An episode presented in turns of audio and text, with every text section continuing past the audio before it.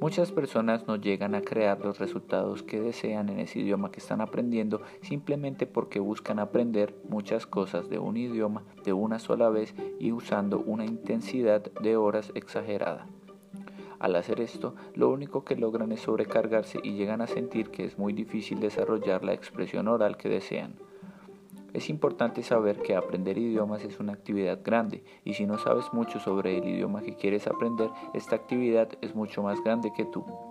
Imagina que ese idioma que quieres aprender es como una montaña y tú eres la persona que quiere llegar hasta la cima. Ahora, ¿cómo haces para llegar hasta la cima? Bien, la mejor forma de hacerlo es paso a paso. En otras palabras, para aprender idiomas debes avanzar poco a poco y cada día. Algunas personas creen que para aprender idiomas tienes que estudiar todo el día o durante muchas horas, pero esto no es cierto. La clave está en aprender cada día y usando el tiempo que sea más cómodo para ti de tal forma que puedas practicar hasta que ya no puedas equivocarte.